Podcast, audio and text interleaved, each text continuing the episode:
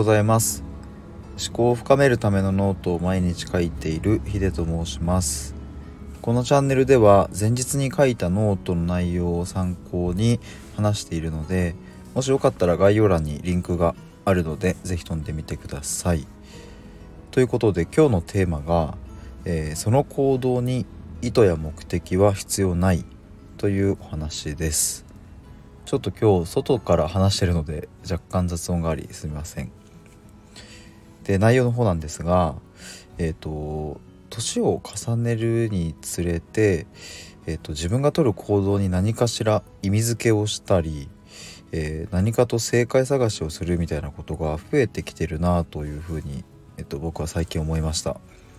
でこれ自体っていうのはすごく悪いことかっていうとそうでもないし、えーと、必要なことだとは思ってます。まあ、ただ、えー、と一方で何かを見いだそうとすること、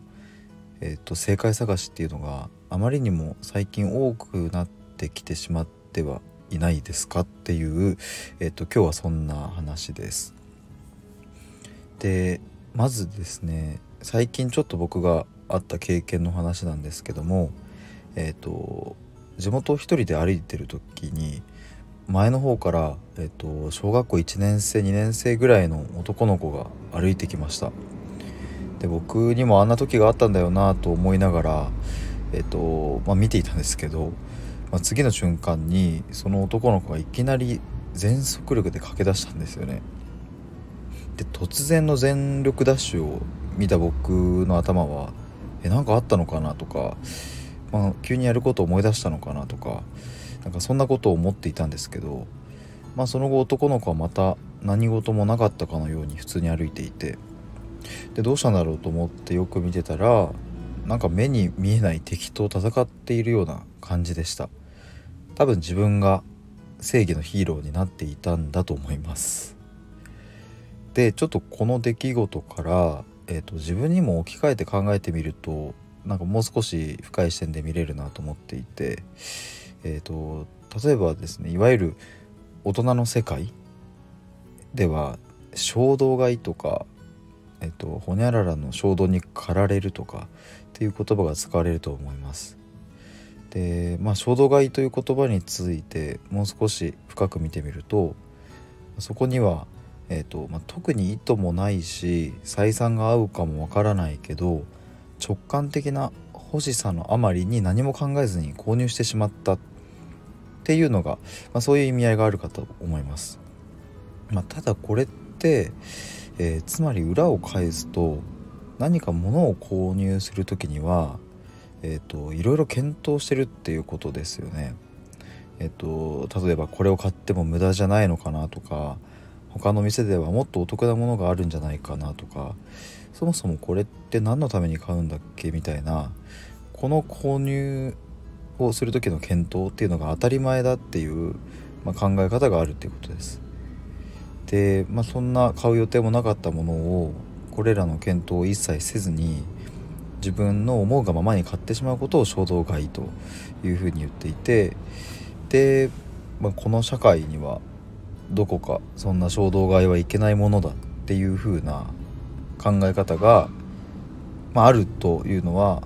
えーとまあ、間違いないかなというふうに思います。で、えーと、大人こそ、